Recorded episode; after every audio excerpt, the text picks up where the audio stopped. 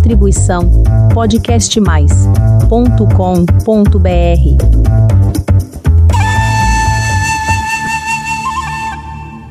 Que bom que você está aqui para mais um episódio do podcast Dança Oriental. Hoje falaremos mais um pouquinho sobre iluminação.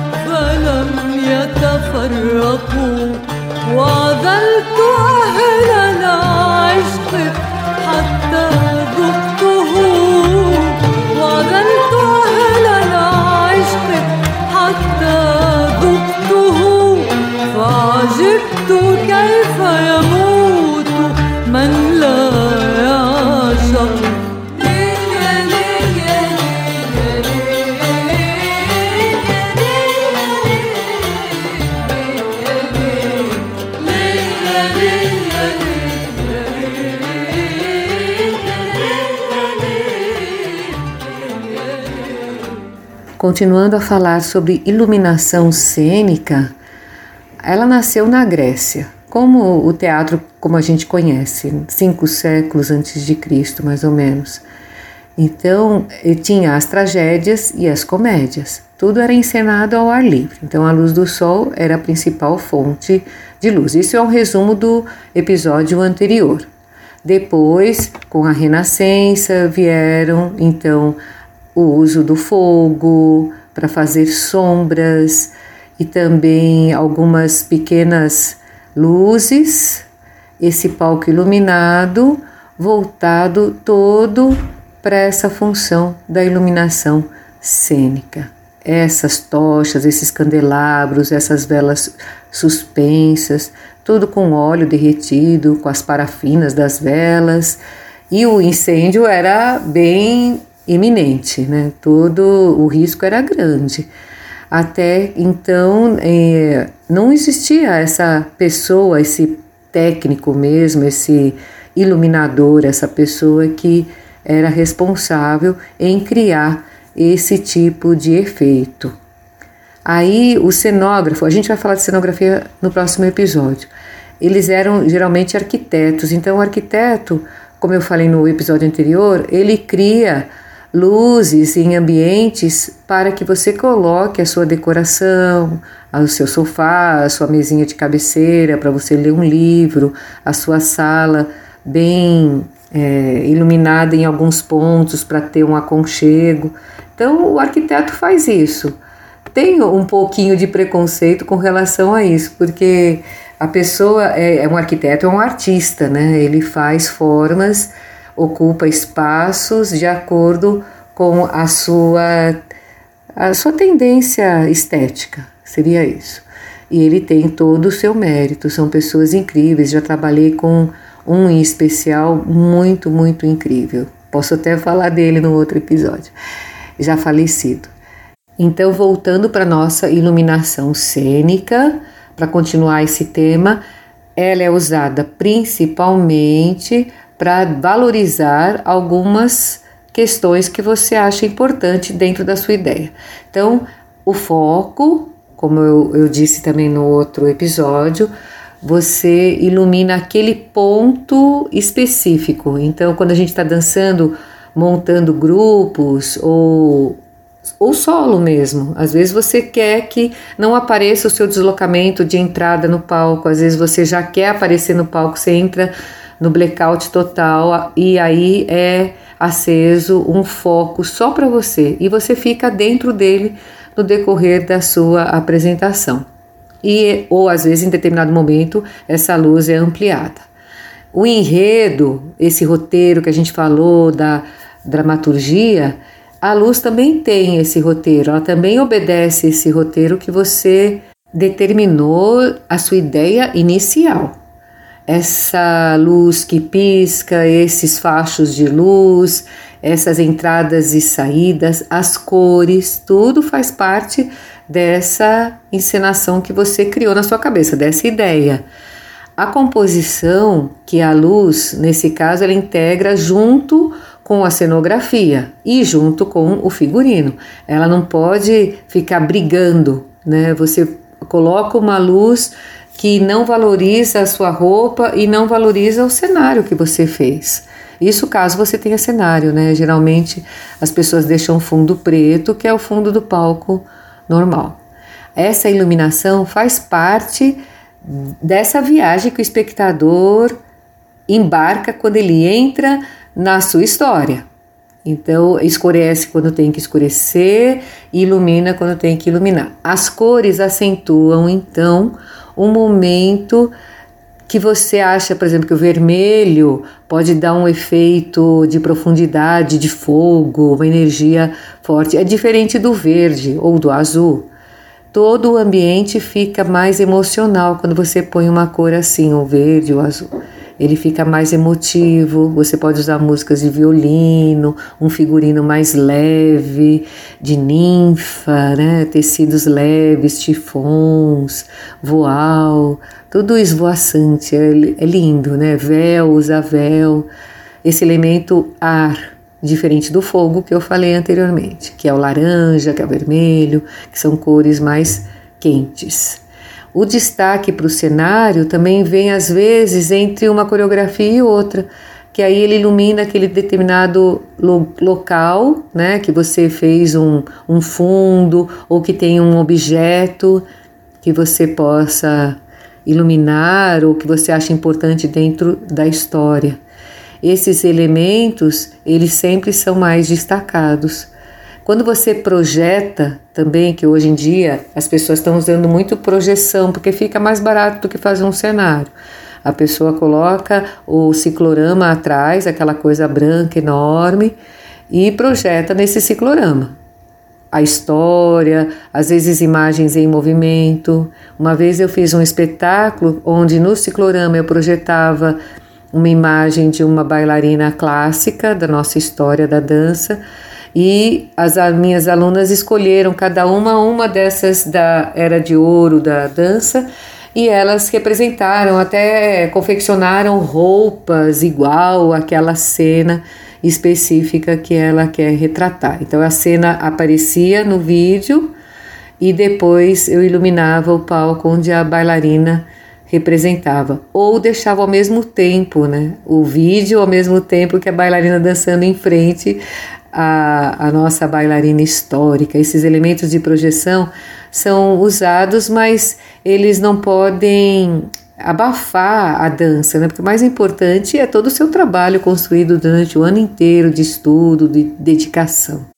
Então, o interessante é não tirar o foco do que você quer que tenha força e peso naquele momento.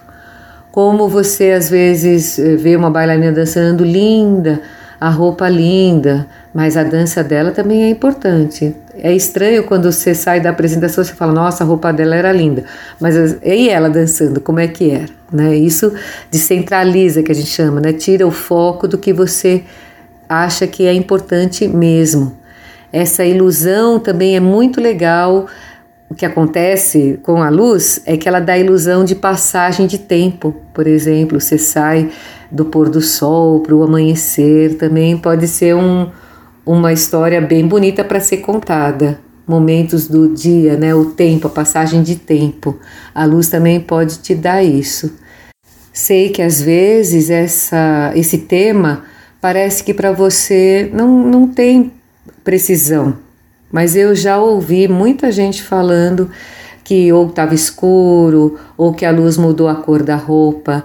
Eu já vi mães de alunas que formaram grupos de para apresentações em eventos e essas mães às vezes nem entendiam dessa questão de luz e chegavam nos locais perguntando a respeito quais as luzes que você tem aqui nesse lugar, aonde que vai dançar, é iluminado esse lugar?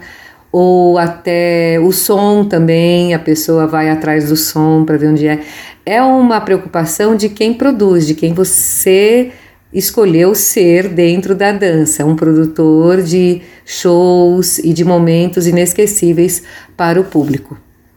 O importante é padronizar a sua história para uma coisa não brigar com a outra. Todas essas informações são para quem opta em fazer um show completo num teatro, num espaço fechado. Essas apresentações que eu citei em eventos é um evento também dentro de um buffet, de um espaço fechado. O pessoal que está produzindo aniversários de 15 anos, casamentos, eles estão cada vez mais se aprimorando nessa questão da iluminação e da decoração adequada ao ambiente de acordo com a ideia da noiva. Então, essa harmonização é muito importante. Desde o início do projeto, valorizar o profissional que faz isso, mas você tendo uma noção, você já apresenta para ele esse roteiro de luz que você já construiu na sua cabeça e foi anotando cada número, cada entrada, o que, que você quer apresentar e enriquecer o seu show esse iluminador, esse profissional, ele faz toda essa produção, essa ideia, né, esse designer todo de luz, de acordo com os seus desejos, né? O seu desejo como encenadora, né? Como criadora do show. Ele produz, então, ele monta a estrutura dessa iluminação juntamente com o cenógrafo e com a sua produção também e atende toda essa parte também de fotografia também. Isso é importante. Você pode fazer uma iluminação legal para as suas fotos, que são bem importantes também. Chamam pessoas para as suas aulas e para os seus shows. O objetivo, então, dessa iluminação espetacular que a gente tá, que eu estou falando para você, é essa fonte de ideia de cor, de foco, de temperatura que você quer que o público esteja acompanhando. É muito legal entradas e saídas da luz ajudam a montagem das coreografias também. E você pode montar a coreografia pensando nisso, que cada vez um foco se acende, aí aparece uma moça dançando. É bem bonito também essa sensação de continuidade essencial, esses detalhes, valorização do seu show, transformando cada bailarina numa artista. Um ambiente de entretenimento também ajuda a formação de público crítico, com um olhar bem aguçado. Agora um pequeno resumo. Então, você partiu do seu roteiro. Aí você vai pensar o que, que você quer destacar em cima de cada número que você construiu para o seu show. A coisa principal naquele momento, a transição entre um momento e outro. Tudo isso você vai pensando na montagem do seu show. Você escolhe essa concentração de foco, aonde você quer que o olhar do público vá. Aí você escolhe as cores, isso tudo no seu roteiro de luz. As cores de cada cena, coloca do seu jeitinho lá que depois se você contratar um iluminador, ele vai, vai saber, vai atender os seus desejos. Escolhe as cores certas, contrastantes, para valorizar a roupa e não apagar a bailarina, deixando muita luz no nariz, sombra no queixo, sabe? Aquele olhar profundo, assim, você fala, nossa, o rosto ficou todo deformado, às vezes com uma luz errada. Esse projeto você faz de acordo com o seu cenário também, quando existe, né? O cenário, ou se é só uma caixa preta. Então, bem legal. Hoje em dia tem vários, várias paletas de cores, assim, que você pode estudar também. Tem, tem muitos, muitos sites que falam de, dessa composição de cores, que ajuda muito. A forma como esses fachos de luz vão aparecer, se vai ter foco, se vai ter aqueles globos, sabe? Que são umas. Parecem uns slides assim que a gente faz para pintar na parede um desenho de um passarinho, então você recorta e coloca o passarinho, recorta a forma né, do passarinho, coloca na parede, pinta, sabe? Esse, esse molde vazado, o gobo parece isso. Você coloca lá na frente do seu spot, lá em cima, no onde está as varas de luz, você escolhe, ah, eu quero um que imite palha, um que seja umas palmeiras, ou que tenha uma forma abstrata, sabe? Tem muita coisa a respeito hoje em dia. Tem catálogos disso, é muito legal. E aí você vai ter a noção também de intensidade de cada cena, do clima de cada cena, qual que é a, a forma que essa música vai tomar dentro da dinâmica da sua dramaturgia.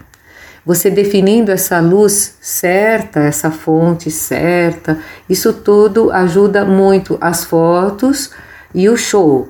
Você vai para uma temperatura bem legal que vai ficar e vai esquentar o seu show. Isso que eu quero dizer. Esse fluxo luminoso de entradas e saídas, de focos, de efeitos. E você também tem hoje em dia tem luzes quentes, né, que são as, as nossas luzes antigas que esquentavam muito e tem as agora tem as de LED também que pro, que dá para você trocar sem precisar muita muito esforço, né, assim. A luz de LED hoje em dia ajuda muito. A outra coisa legal também que você pode usar são as sombras. É, também é bem interessante usar sombras, dançar. Eu fiz uma vez um show que tinha descia uns panos de algodão cru mesmo e atrás eu pus um spot bem bem forte. Então entre o spot e o pano e o tecido tinha uma bailarina. Quem assistia da plateia via a sombra dessa bailarina atrás desse pano. Então começou com essas sombras sinuosas, curvilíneas, com muito braço, ficou bem interessante. Aí, em determinado momento da música, ela saiu de trás do pano. A partir desse momento, a gente usar, eu propunha uma nova luz para esse momento novo da música e depois no, voltava de novo. Então, no refrão eu colocava as sombras e, e, nos versos eu colocava fora das sombras, então deu uma dinâmica bem interessante. As sombras eu esqueci de falar, eu quase esqueci de falar, ainda bem que eu lembrei. Sombra é bem legal, bem legal de usar também. Às vezes você pode começar atrás do, do ciclorama quando tem espaço para isso, né? Então tem o ciclorama e atrás dele ele fica no fundo do palco. Atrás dele, tendo um espaço razoável, você pode brincar com essa luz no fundo para fazer uma sombra grande, né? Nesse ciclorama. É, a plateia vai ver às vezes a bailarina pequenininha e aí ela vai crescendo. Existem muitos vídeos mostrando esse tipo de efeito de sombra naqueles programas de talentos é, ingleses e americanos. Esses programas mostram as pessoas brincando com essa questão das sombras. Dá uma sensação de 3D, sabe? O cérebro fica definindo a altura certa da pessoa, parece uma mini pessoa e depois ela fica gigante. E aí você pode pôr uma pequenininha e uma grande, sabe? E depois elas saem de trás e aparecem, claro, lindas, né? Mas é interessante, essa questão da sombra é um recurso muito legal. Com diversos ângulos, você brinca com diversos ângulos, né? Essa ação, então, dá essa dinâmica para quem assiste, criando ações que fazem a pessoa parar de respirar. Sabe quando você suspende a respiração de tanta coisa para você olhar e perceber? Essas coisas acontecem cada uma no seu tempo também. Não é nada ao mesmo tempo. Sempre você direciona, voltando lá atrás, o foco.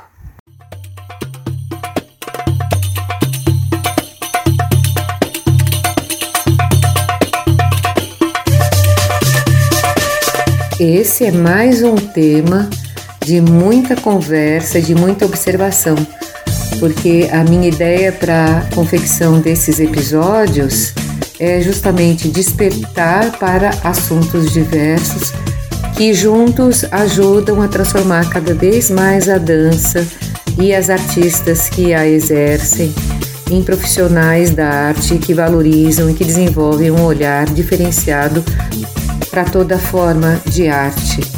Esse é o intuito, na realidade. E servir de assunto para aulas e para grupos de dança que estão se formando. Muito obrigada pela sua audiência. Até o próximo episódio.